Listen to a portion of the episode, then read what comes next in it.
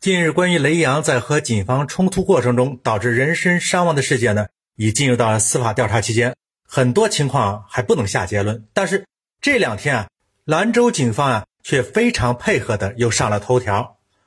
兰州的一个大学生称啊，他在拍摄警察粗暴执法后呢，被带回到了派出所，因为拒绝交出所拍的视频，他和同学呢遭到了民警殴打，并轮番的扇耳光，连屁股都被打开花了。打我们的呢，就是视频里的警察，这再次引爆了公众对警方暴力执法的问题热议。雷洋事件还在调查中，我们先不做结论。兰州警察打人事件已经得到了确认，事实清楚，证据确凿，值得我们认真讨论。首先，我们要讨论一下，我们国内的警察在执行公务的时候有没有强制执行的权利？这个毋庸置疑，一定是要保证他有的，否则。面对正在发生的犯罪行为，我们的警务人员难以给予必要的震慑，无法履行其维持社会秩序的神圣职责。接着呢，我们就要讨论一下警察在强制执行时的环境与尺度。由于我们国内对枪支及刀具的管理是严格的，私人不能拥有枪支和管制刀具，所以，我们当前国内出现的嫌疑人的不配合，多数也就是语言上的辱骂和肢体上的打击，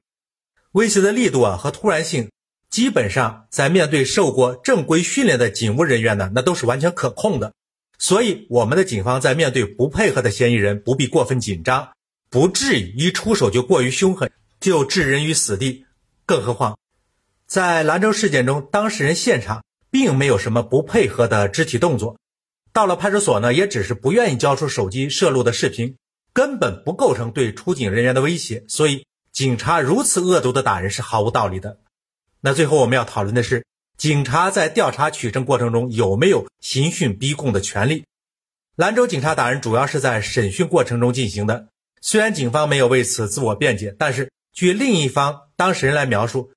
警察啊是问他要他手机中的一段视频，他不交，警察就打他，并且呢还用语言来威胁他。我们且不管那段视频的内容是什么，我们姑且认可啊，警方有权要求公民配合他调查取证，但是。这要靠警察高超的办案手段、高明的取证手段，而不是野蛮的严刑拷打。你完不成你想要完成的工作，是你能力的问题，也可能是工作本身就存在不合理的成分。于情于理，你都不能去打一个全无反抗能力，事实上也没有做任何抵抗的人。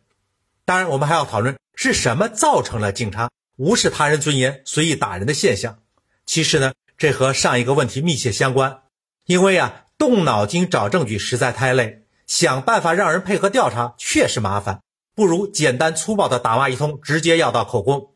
再就是，包括很多国人在内，习惯的认为被警方抓到的嫌疑人就一定是坏人，坏人就一定是罪人，对坏人、对罪犯打得狠一点，骂得凶一点，也完全是他罪有应得。那其实我们且不说未经审判的人不是罪人这个基本常识，就算已经进到监狱的罪人。也要保证法律赋予他的基本人权，也不能随意打骂侮辱他。这不是在保护一个罪人呢，这是保护所有的公民。在依法治国的今天，我们有必要强调，所有的层面都要在法律容许的范围内进行，所有的人员都要在法律规定的空间内行事。不论你的出发点是否正确，不论你要达到的目的是否高尚，法律不允许的事情就是不能做。工作完不成也不能做，目的达不到也不能做。同样，不论他如何人品恶劣，不论他怎样道德低下，执法人员也不能污名化他本人，也不能在他没有抵抗能力和没有威胁周边人员的时候对他采取强制措施。社会就是这样，如果没有统一的约束标准，好人也可能受到伤害。现实就是如此。如果没有严格的法律规范，坏人也有可能假借正义的名义对好人作恶。